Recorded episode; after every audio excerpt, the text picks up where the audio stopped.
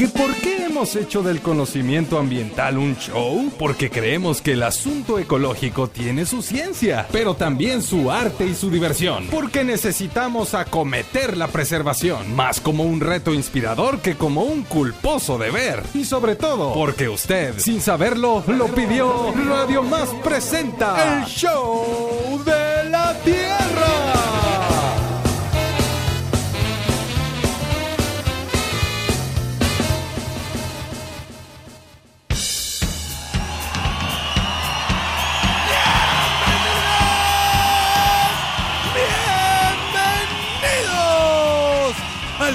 Programa que te presenta la guapura de los seres que nos revela la acuacultura. Desde el cuchumite hasta la tilapia, la proteína microbiana, sistemas acuáticos y remolacha. Y como atracción principal, traemos a un regenerador, anfibio, salamandra, monstruo de agua. Esto es el show del ajolote. Y es que hoy amanecimos muy endémicos y en peligro de extinción. ¿Y saben por qué? Porque sí. Y porque tenemos un programón, échenle nomás. Hoy, aquí, en el escenario del show de la Tierra, nos visitan tres personas que viajaron desde la playa hasta la montaña. Traen arrugadas la piel de los dedos de las manos de tanta agua que se la pasan ahí, hombre. Recibamos con un fuerte aplauso a la tenaz y soñadora, la doctora Patricia Hernández.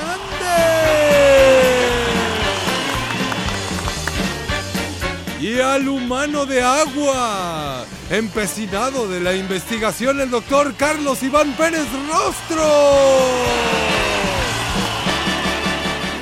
Ambos académicos y amigos del Instituto Tecnológico de Boca del Río, ITBOCA, de donde se trajeron a un estudiante de doctorado que si fuera tres patines resolvería un ajoloticidio. Un aplauso para Erlindo Ramírez López. Exactamente.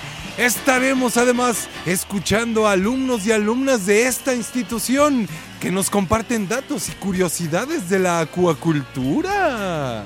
Tendremos sonidos de la Tierra, netas del planeta y muchas cosas más. Y ahora, muevan sus caderas radiofónicas porque queda con ustedes una mujer que cada vez que un ajolote gigante ataca Japón o Nueva York, Ahí va ella por él y lo regresa de una oreja a Xochimilco. Un aplauso para Isela, la mamá de los, de los anfibios Pacheco. Y así, así comienza el show de la tierra. Hola a todos los radioescuchas del show de la Tierra.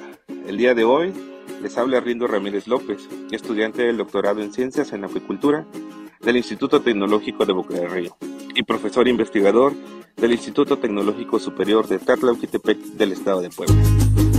¿Sabías que en México se encuentran 16 especies endémicas de ajolotes y que desde los años 80 existe afición por ellos en la acuariofilia y los terrarios caseros?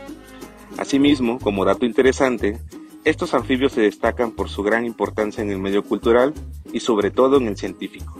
Así que amigos, les hago la invitación a escuchar el programa donde hablaremos de temas relevantes para el mantenimiento de ajolotes en cautiverios, así como la importancia de una buena nutrición para el óptimo crecimiento y reproducción de estos interesantes anfibios. Saludos, buen día y los esperamos. Muchas gracias Bruno Peter Pan Rubio y gracias a todo el público showcero que se hermana con nosotros esta mañana en esto que es el show de la tierra. Hoy en un show que se nos antoja precioso, el show del ajolote, este anfibio que guarda el secreto de la eterna juventud, dicen los estudiosos de esta especie endémica de nuestro país, pero que evidentemente enfrenta también diferentes eh, desafíos y, es el hecho de que esté tan en el foco de los demás, hoy averiguaremos si es bueno o no.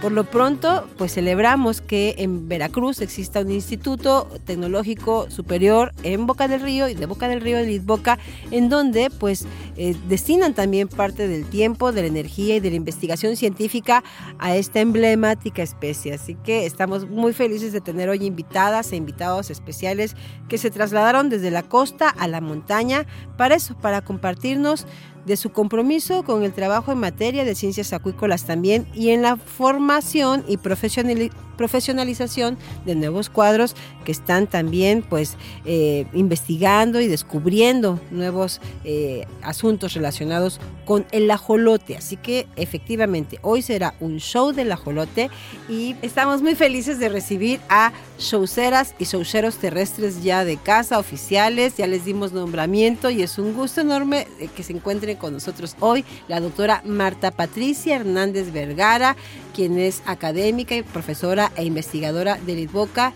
y una buena amiga nuestra. ¡Uy! Bienvenida, Pati, ¿cómo estás? Muchas gracias. Pues muy contenta, este es un show muy divertido, entonces la verdad vale la pena venir desde la costa hasta la montaña y además el tiempo está súper rico. Y bueno, también se encuentra con nosotros el doctor Carlos Iván Pérez Rostro, profesor, investigador de Litboca y otro showcero terrestre oficial.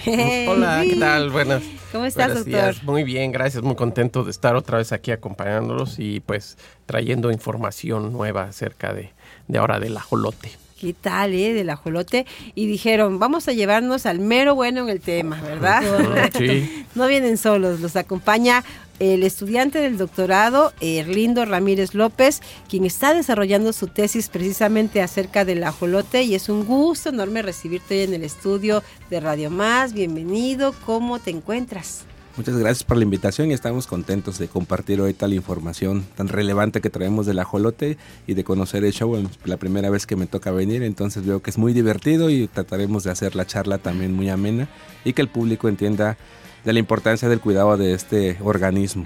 Oye, esta es una especie carismática, ¿no? Como dicen ustedes los científicos y las científicas. ¿Por qué? A ver, ¿por qué? ¿Cuál es el boom del ajolote en tu opinión?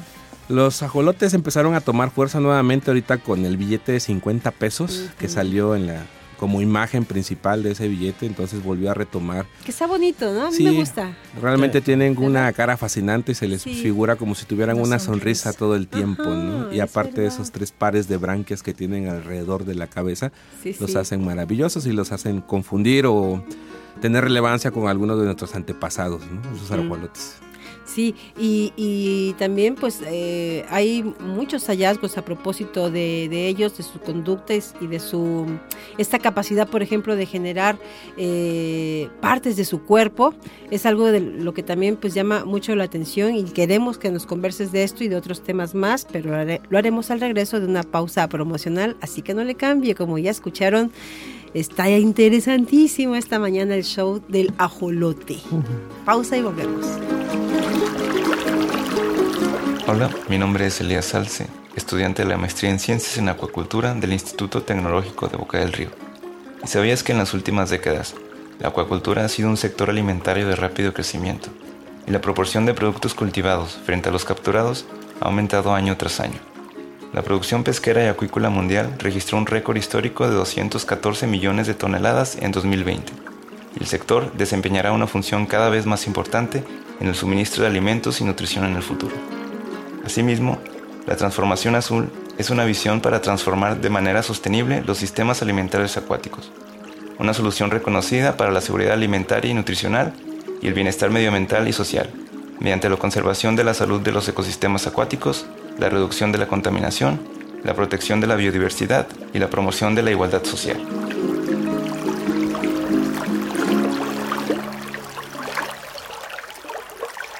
Mientras vamos y regresamos de un corte, no esperes ni desesperes. Haz algo. Siembra un árbol, salva una especie, cambia un paradigma, repara una fuga, libera una tortuga, entretente en algo. Mientras regresamos con el show de la Tierra.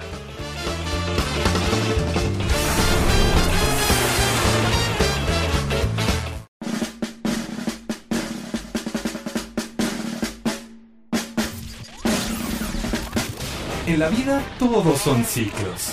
Vuelve el mar, vuelve el viento, vuelven las estaciones. Y nosotros estamos ya en el show de la Tierra. Continuamos.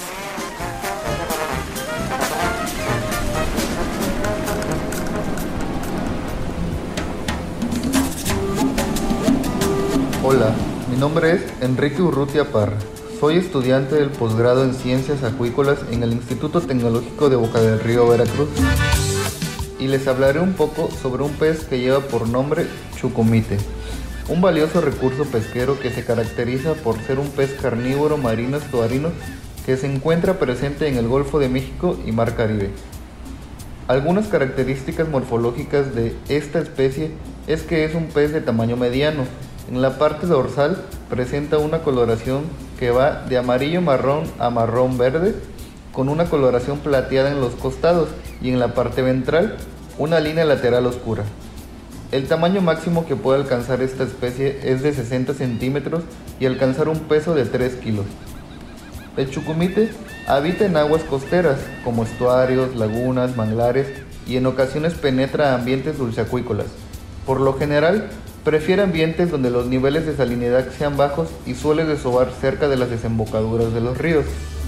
El chucumite, esta especie tan preciada y con gran potencial para el cultivo acuícola, posee un gran valor nutricional debido a su calidad de carne y sabor, por lo que destaca entre la gastronomía del sur de la región del país.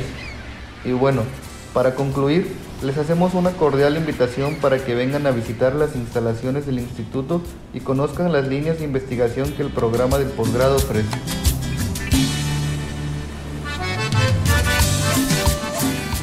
Hola amigos del Show de la Tierra, mi nombre es Vanessa Milla Jiménez, maestra en Ciencias en Acuacultura y estudiante de doctorado en el Boca.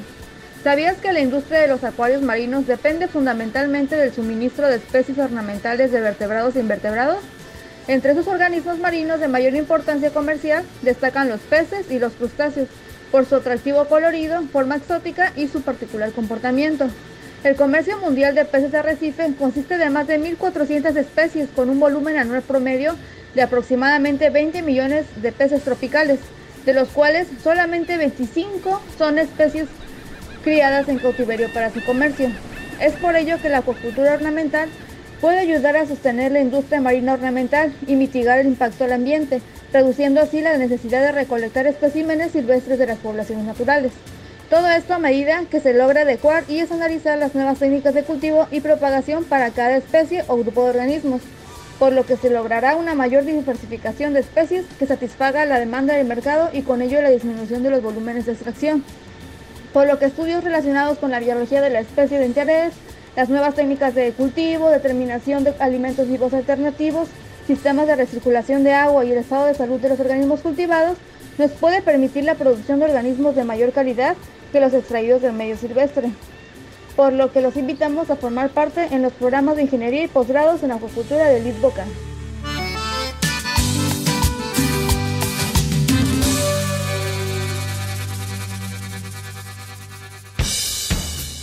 Continuamos en el show de la Tierra, hoy el show de el mundo acuícola, de las diferentes eh, alternativas y opciones que en materia de esta, que en esta materia promueve el Instituto Tecnológico de Boca del Río, el.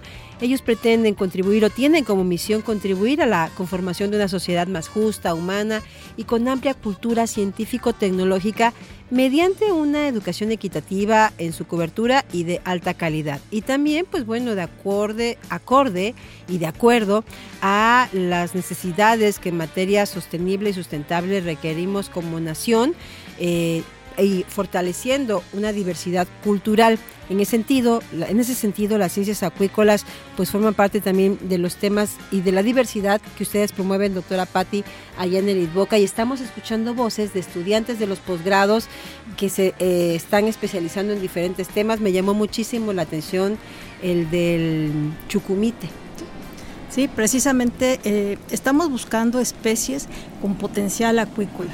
casi toda la acuacultura que hacemos en México pues es de especies introducidas, pero tenemos muchísimas especies que tienen muy buena calidad, carne, crecimiento y otras que son necesarias, ¿no? que necesitamos estudiarlas porque cada vez está más impactado el medio ambiente y van a desaparecer, como en el caso de los ajolotes. ¿no? Entonces buscamos en el medio, en la sociedad, que lleguen y nos indiquen cuáles son las necesidades de investigación para que nosotros empecemos a trabajar con ellas. ¿Y por qué será, doctor, que la mayor cantidad de especies que se trabajan dentro de la acuacultura son introducidas? ¿A qué se debe? Pues eh, yo creo que malas políticas desde el inicio al, momento de, no haber también reconocimiento de que hay especies nacionales que pudiesen ser y además que pues, pudiesen ser de importancia y además que este que tengan un buen crecimiento, que sean adaptables a las condiciones de cultivo. Entonces, como es más fácil eh, traerse una especie que ya saben que crece rápido y que ya la han, este, eh, ya la han cultivado en otros lados, en vez de desarrollar la tecnología aquí o apoyar precisamente la investigación y todo, bueno, pues es más fácil, a ver, tráete esa especie que se ve que ya crece bien y échenlo, ¿no? Eh, mm pónganla en estanques y ya no necesitamos hacer investigación y ya no.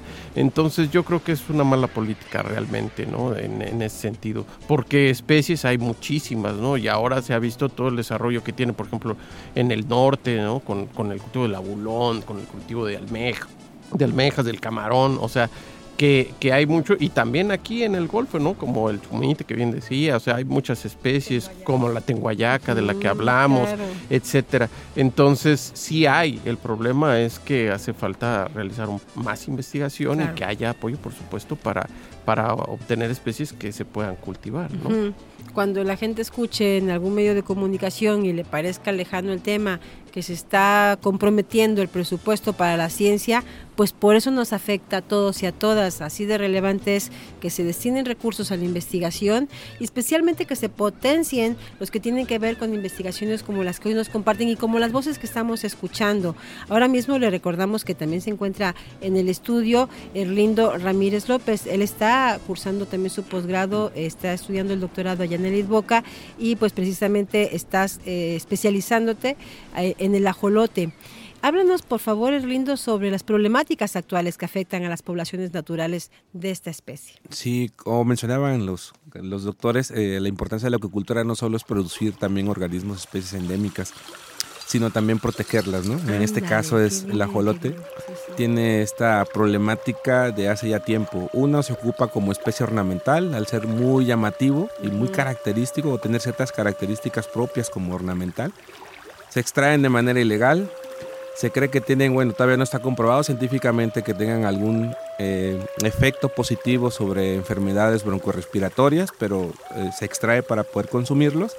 Y tres, el cambio climático, que tiene un impacto sobre el hábitat natural de los organismos. La especie con la que trabajamos, que está en la parte del estado de Puebla, eh, proviene de una laguna que generalmente necesita de las lluvias para poder llenarse y para que el ajolote empiece a, a producirse de manera natural. Sin embargo, el cambio climático cada vez ha provocado un mayor impacto. Cada vez llueve menos, hay menos cantidad de agua y el dueño de la, en este caso de la laguna, pues se preocupó primeramente por los organismos en la conservación y así fue que iniciamos con, con el ajolote, ¿no? Pero serían los tres principales impactos que hoy en día tiene en general en todos los géneros ambistomas o todas las especies de ajolote. ¿Y cuáles son los parámetros más importantes que se deben conocer para mantener una especie como el ajolote en cautiverio? Uno, conocer sus características reproductivas, cómo se reproduce, cuántas parejas debe de tener, el espacio que necesita. Oye, tiene fama de ser solitario. ¿Es cierto? Eh, no tanto el problema, bueno, entre ellos... Oye, según mis datos... no, no, pueden convivir con otro tipo de especie, por ejemplo los peces, porque es un alimento natural para ellos. algunos peces, algunos crustáceos, ¿no? Cuando decimos que son solitarios es que pueden convivir únicamente entre especies, entre ellos, ¿no? Inclusive a veces existe competencia también entre especies, pero dependiendo del tamaño. Si introducimos uno grande, uno mediano, uno pequeño, seguramente el más grande se va a comer a los otros dos, debido a que son carnívoros. Así es. Y bueno, decías hace rato, doctor, que eh, eh, existe en ocasiones algunas deficiencias, por ejemplo, por, bueno, esas son mis palabras, en cuanto a políticas públicas y también diría yo que ignorancia en algunas acciones que en este ánimo de promover eh, o, de subirse al tren, como dicen también, ¿no? De, lo que les parece de moda a algunas personas, que yo difiero, no, no me parece ni siquiera justo que se diga que está de moda, pero recuerdo una ocasión que hicieron un ajolotón en Ciudad de México, en Xochimilco, y al respecto, ¿qué opinas? Bueno, yo, yo creo que, híjole, Yo creo que lo hacen con buena intención desde Mm, mi perspectiva, Sí, ¿no? A, a veces fallan en la, en la buena intención porque después este, derivan en otras cosas. Precisamente estaba oyendo algo sobre el ajolote en Xochimilco que está teniendo la misma problemática ¿no? O sea, eh, a pesar de que, por ejemplo, hay, eh, Xochimilco está declarado como reserva natural, hasta donde tengo entendido, este, no hay personas habitando, eh, están contaminando el agua, etcétera, que es el hábitat precisamente de estos ajolotes. Y entonces, este, pues está pasando lo que en todos lados. Y estas actividades para cuidarlo, para que la gente lo conozca o de alguna forma sepa, ¿no? Yo creo que deben estar muy encaminadas al cuidado, sí, pero también a que no, o sea, también en dar información en que no sirven para para no este son mascotas, para ¿no? mascotas, no no no sirven como medicina, ¿no? O sea, todo esto y que pues lo mejor es, es tratar de dejarlos en su hábitat natural, en paz, ¿no? Y, y que este y no se impacte, ¿no? Y tratar de hacer más como concientización, pero hacia la gente que habita en esos lugares que están habitando o que están queriendo habitar un lugar que ya es, ya tiene especies que, que son este que dependen de que el, ambiente esté limpio, que el agua esté limpia, que no haya contaminantes y todo eso. Entonces yo creo que ahí falta también un poquito más de, eh, de restricciones del, del- gobierno o, o lo, este, Las instancias las que tienen como instancias que para ¿no? que no permitan que eso eso eso suceda y bueno y la otra como bien mencionaba eh, Erlindo bueno pues tratar de estas especies tratar también de mantenerlas en cautiverio para poder re- hacer repoblamientos donde ya se, se, se pueda en determinado momento este, quitar este impacto. Ahora hay que repoblar porque ya seguramente ya no habrá o habrá muy poquitas, entonces recuperar las poblaciones naturales a través precisamente de las actividades que menciona Erlín. Claro.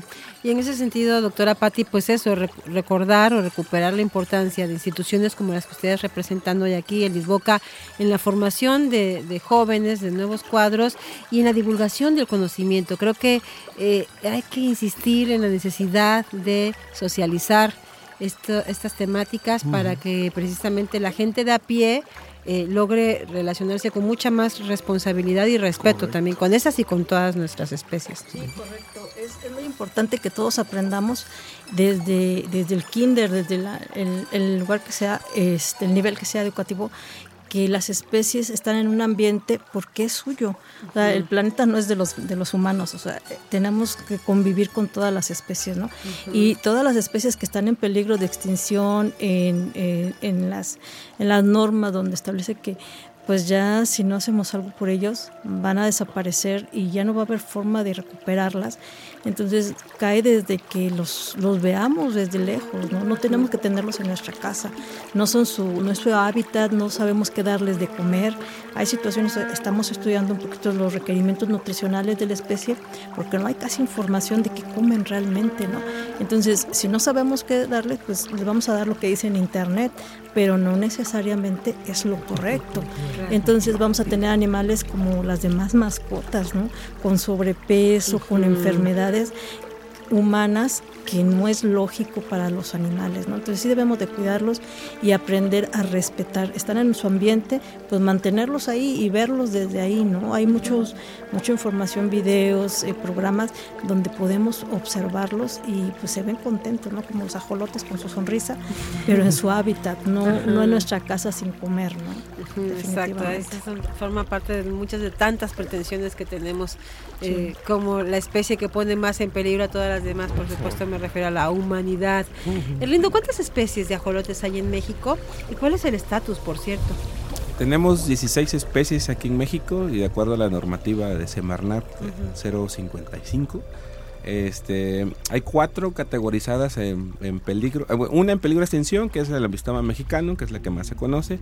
Tenemos tres en un grado de, de peligro, nada más. Y eh, 10 donde podemos encontrar este, de que solo están categorizadas como en riesgo. Entonces, pero la más conocida y la que está en peligro de extinción, pues es el ambistoma mexicano.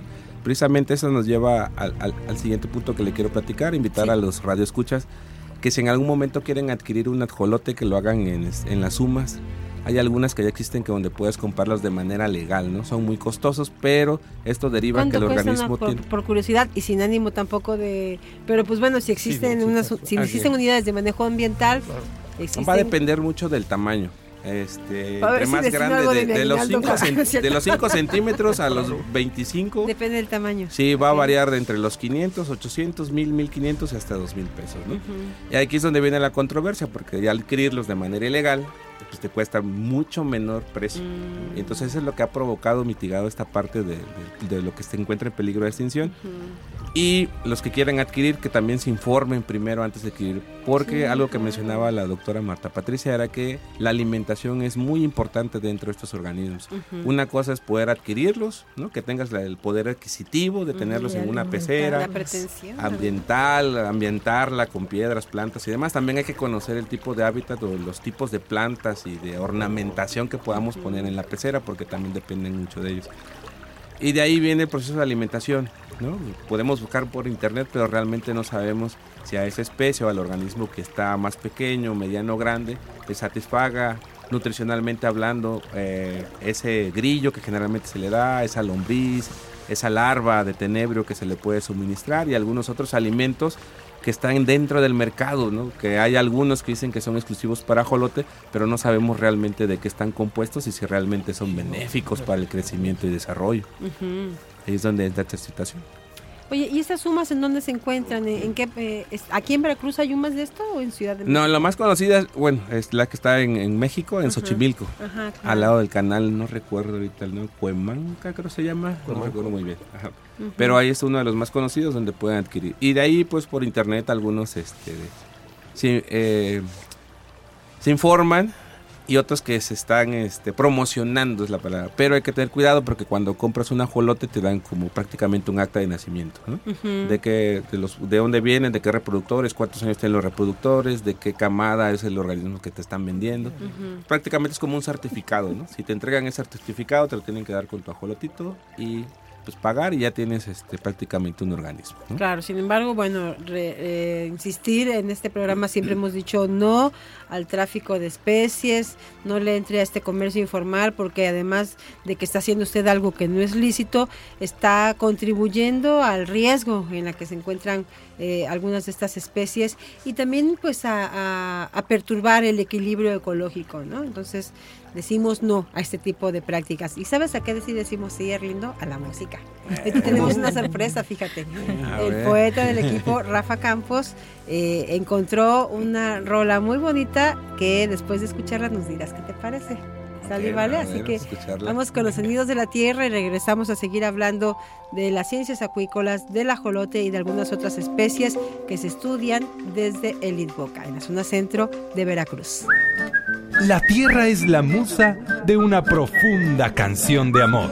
Los sonidos de la tierra con Rafael Campos.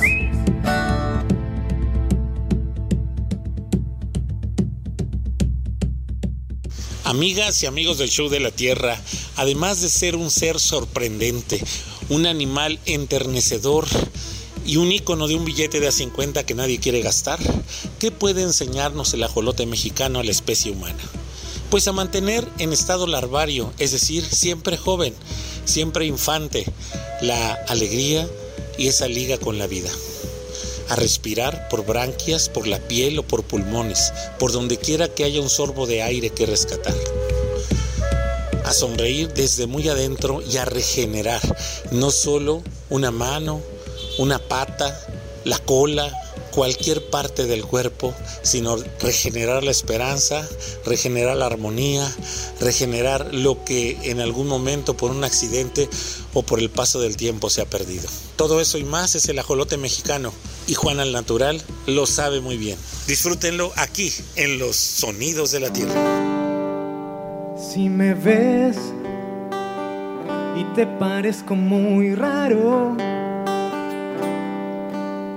que no soy igual a los animales que te han presentado. Soy un pez aunque vivo en un lago. Tengo aletas, cuatro patas y nado. Y aunque no lo puedas creer, soy orgullosamente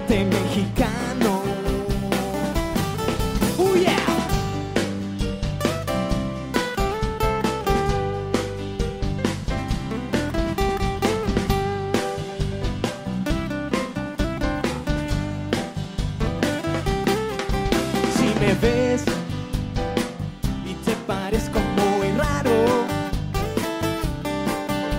respiro por branquias y estoy en estado larvario. Y si te sigo pareciendo raro, los aztecas por siglos me adoraron. Y ahora no entiendo por qué me has condenado. Me haces jarabe, me haces caldo, condenado. Y pregúntame cómo me llamo, me llamo así, ajolote mexicano. No puedo más, me estás matando, no puedo más, mi casa estás contaminando.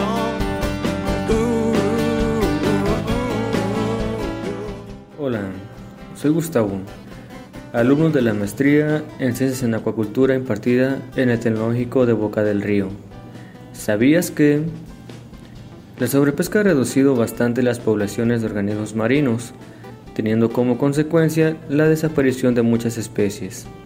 Por lo cual, la acuacultura es una opción viable y al mismo tiempo sostenible para reducir la sobrepesca y contribuir a la recuperación de la biodiversidad en nuestros mares, obteniendo alimentos marinos de buena calidad y alto valor nutricional, sin afectar a las poblaciones silvestres.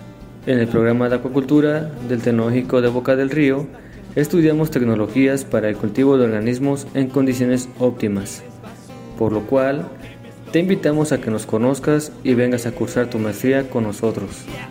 Pregúntame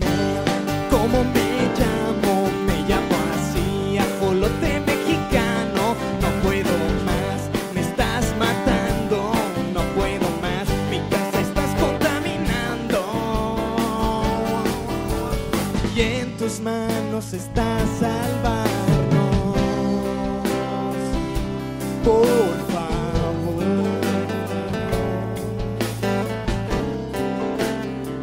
Tú ayúdame. La manera más divertida de hacer conciencia y la forma más concienzuda de divertirnos. El show de la Tierra. Hola amigos del Show de la Tierra, me llamo José Tonatiuh Gutiérrez Zavala, soy estudiante de la maestría en Ciencias en Acuacultura en el Tecnológico Boca del Río. ¿Sabías que en la tecnología Biofloc se busca tener una elevada relación carbono-nitrógeno para que los compuestos nitrogenados provenientes del cultivo de peces o camarones pueda ser transformada a proteína microbiana, permitiendo así poder mantener la misma agua de cultivo por mucho más tiempo? Los productos más utilizados son la melaza, el salado de arroz, el azúcar y subproducto de la remolacha por su alto contenido de carbono y bajo costo. Aún hay muchas cosas que investigar acerca de esta tecnología para hacerla más eficiente. Con estas investigaciones contribuimos a lograr producciones más sustentables.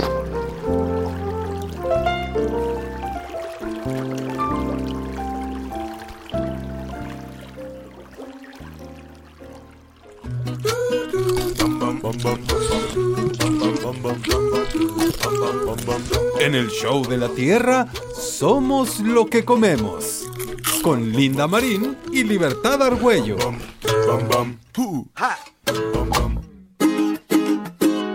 Somos lo que comemos. ¡Ah! ¡Qué pollo tan galán! Tan amarillo y tan gordo. Cuidado vos. ¿Sabías que casi todos los pollos, cochitos y vacas que nos comemos provienen de granjas industriales muy grandes, donde viven amontonados? Eso hace que el contagio de enfermedades sea muy rápido. Fíjate vos que no sabía que los animales que nos comemos se enfermaran. Vaya que sí se enferman. Nada más que no nos enteramos porque los productores industriales les dan muchos antibióticos y otras medicinas. Ah, pues está bueno que los curen, ¿no? Eh, Y desafortunadamente el uso descontrolado de esas medicinas, de esos antibióticos, favorece el desarrollo de superbacterias. Son organismos resistentes a toda medicina, es decir, que nada los mata. Además de que en muchos casos también pueden contagiar a los humanos. Uy, qué miedo. Ahora empiezo a valorar los pollos del rancho del pueblo de mi mamá y creo que hasta voy a empezar a criar unos mis pollos aquí en la casa.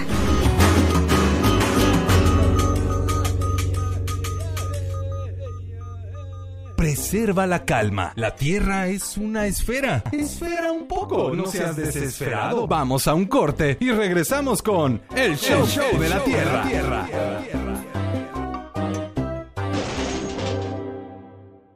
¿Quién dijo que nos habíamos extinguido? Este tiempo solo nos sirvió para evolucionar.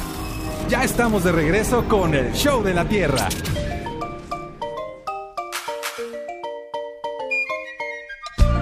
Hola Show de la Tierra, mi nombre es Manuel, estudiante del doctorado en Ciencias en Acuacultura del Instituto Tecnológico de Boca del Río.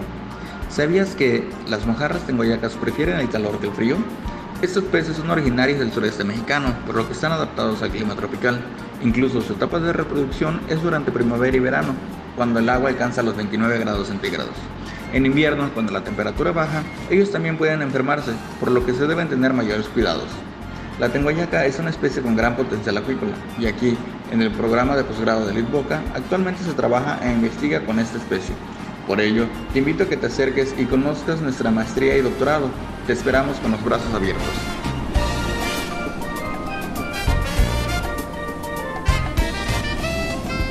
Hola, buenos días. Mi nombre es Verónica Avellaneda Hernández. Soy licenciada en biología y actualmente me encuentro estudiando el primer semestre de la maestría en acuacultura. ¿Sabías que incluir pescado a tu dieta aportará a tu alimentación valiosos nutrientes como proteínas de alta calidad y omega 3 que te ayudarán a cuidar tu salud? Un claro ejemplo de ello es la tilapia, la cual es un pescado blanco, bajo en calorías y grasas e ideal para cualquier plan de alimentación saludable. Te invitamos a saber más sobre la tilapia. Ven y conoce los programas de acuacultura de Litboca. Come rico, come sano, come pescados y mariscos. Qué fascinante esta emisión del Show de la Tierra, escuchando a voces de mujeres, de hombres, de chicos, estudiantes, de ingenieros acuícolas, de maestros, doctores en ciencias de la acuacultura o acuicultura, pues eso compartiendo su, su interés por contribuir a la conservación o al aprovechamiento o producción sustentable. Eh, y bueno, también maravilloso escuchar artistas como Juan el Natural, que se inspira en el ajolote y al respecto me gustaría saber qué piensa nuestro científico invitado aquí, futuro doctor Erlindo, ¿cómo ves? Sí, pues la canción describe perfectamente la situación por la que está pasando el ajolote. Ya mencionábamos ese ratito cada una de las problemáticas y la canción le da en su punto, ¿no? Y también nos invita a pues a ser más conscientes a la hora de pues tratar de, de conservar a estas especies o, o de contribuir a disminuir la contaminación que afecta directamente al hábitat natural de este individuo. Claro, la ciencia y la cultura son las netas del planeta de este show, por lo cual les comparto a continuación eh, esta publicación de nuestros amigos de Monga Bailatam, que es, un, eh, es una plataforma de periodismo ambiental y recientemente compartían una leyenda del Xolotl. Eh, cuenta la leyenda del Xolotl, hermano de Quetzalcoatl, que quería evitar ser sacrificado a cualquier precio. Por tal motivo, este dios del fuego y el relámpago se transformó en maíz y luego en maguey para evitar ser descubierto. A pesar de ello, estos intentos no fueron suficientes para pasar desapercibido, por lo que decidió refugiarse en el agua y ahí fue cuando tomó la forma de ajolote. Cuando Quetzalcoatl encontró a Xolotl, recapacitó y le dijo, como te negaste a morir sacrificado para dar vida a otro elemento, toda tu vida permanecerás aquí, pero el día que tu elemento, el agua, ya no sirva, desaparecerás de la faz de la tierra junto con la raza humana.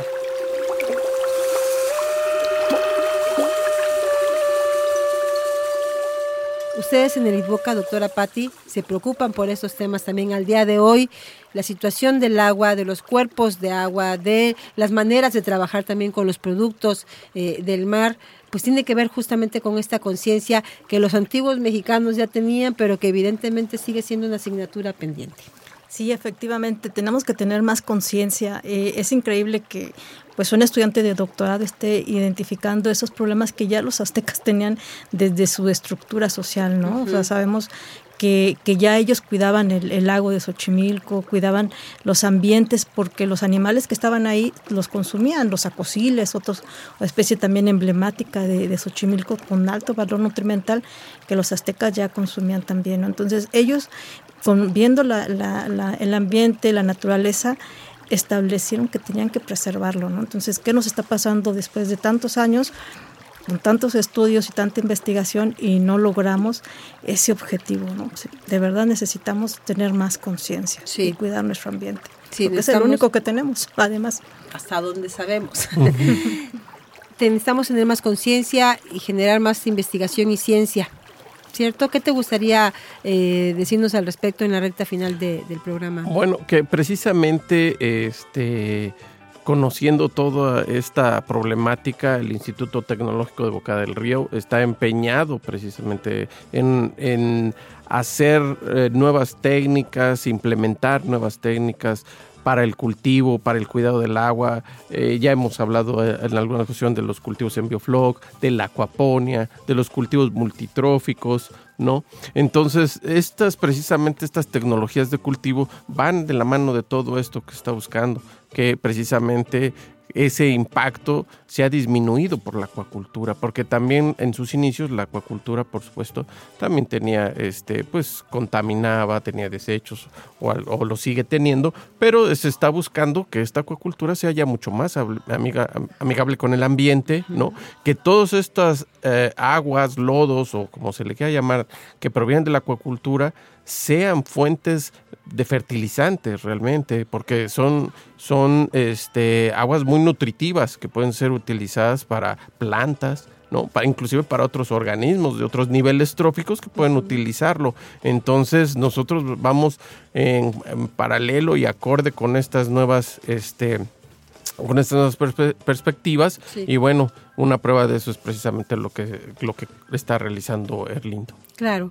Erlindo, ¿qué estrategias y acciones contribuyen a la recuperación de la especie y cuál sería como una reflexión final con, con la que te gustaría pues despedir esta emisión? Pues hoy en día una de las estrategias es mantener a los organismos en cautiverio y tratar de conocer estas características nutricionales. Los niveles proteicos son muy importantes al ser organismos carnívoros, pues necesitan de cierta cantidad de proteínas, cierta cantidad de lípidos y de algunos otros nutrientes que son esenciales para su desarrollo. Así como también cuando mencionaba hace ratito, cuando pierden una extremidad, necesitan de una alta energía y cantidad proteica para poder regenerar esa extremidad. ¿no? Mm. Hoy en día estamos haciendo un trabajo de investigación también referente a que organismos de tres años todavía contienen cartílago dentro de su estructura donde debería ser hueso. Entonces tal vez eso les ayuda bastante cuando pierden una extremidad a partir de un cartílago poder desarrollar nuevamente esa extremidad perdida. Qué interesante. Sin duda alguna hay mucho más que seguir conociendo de esta especie pues emblemática eh, y queremos que vuelvas en otra ocasión al Show de la Tierra a compartirnos de los nuevos hallazgos que alrededor de los ajolotes eh, vayas descubriendo y también sobre los riesgos para su conservación. Datos de contacto de Litboca para quien quiera conocer más. El Litboca en la página de www.itboca bdelrío.tecnm.mx. En, en la sección de posgrados van a encontrar toda la información y contactarnos. Tenemos por ahí nuestros correos y los teléfonos también del, del instituto. Perfecto, pues muchísimas gracias, eh, doctora Patricia, por habernos visitado. Gracias, doctor Carlos Iván. Gracias, casi doctor Lindo. que les vaya muy bonito a, ustedes y a todas las y gracias a todas las personas que se sumaron a este show dedicado a la acuicultura con un énfasis en el ajolote. Y es momento de despedir como es tradición conciencia y poesía en voz de Mauro Domínguez Medina. Después de escuchar atento me llevo en los parietales los músculos decimales fuertes de conocimiento con un agradecimiento a la biología y su rama. Me adaptaré al panorama ya que esta edición se cierra a oír el show de la Tierra. Hasta el siguiente programa. Nos vamos, Bruno Rubio.